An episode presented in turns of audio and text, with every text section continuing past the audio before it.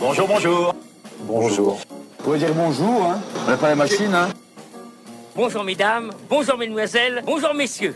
Vous pouvez répéter J'ai dit bonjour. Bonjour Ingrid. Bonjour. Salut, ça va, vous tenez le coup?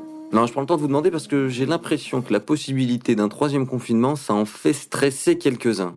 Je demande que cet individu, que ce blanc-bec, soit destitué par des moyens constitutionnels, des moyens qui sont la mise en œuvre d'outils dont la Constitution de la France dispose pour mettre à bas les tyrans. Ah là, vous aurez reconnu euh, Francis Lalanne, hein, qui appelle tout simplement à destituer Emmanuel Macron.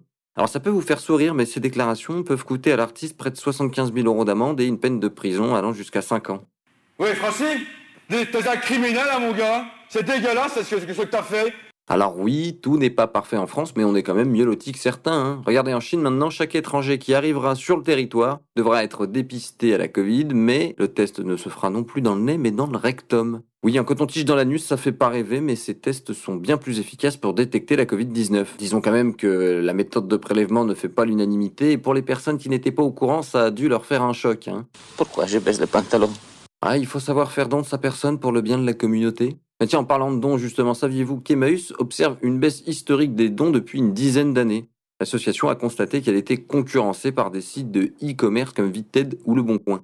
Emmaüs a donc lancé son propre site de dons en ligne, Tréma, objectif cibler les jeunes connectés et engagés en les poussant à donner plutôt qu'à vendre en ligne. Vous savez ce qu'il vous reste à faire maintenant? Bon, allez, aux Pays-Bas, à présent, ces derniers jours ont éclaté plusieurs émeutes, voitures brûlées, commerces pillés, des scènes de violence urbaine inédites dans le pays. Cela ne s'était pas produit depuis plus de 40 ans. Maintenant, ça va chier.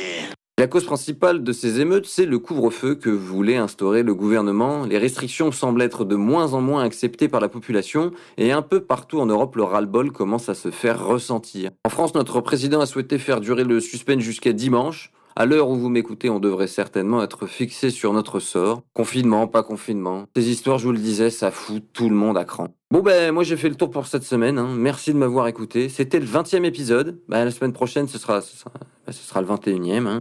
Bon allez, Bye bye. Okay?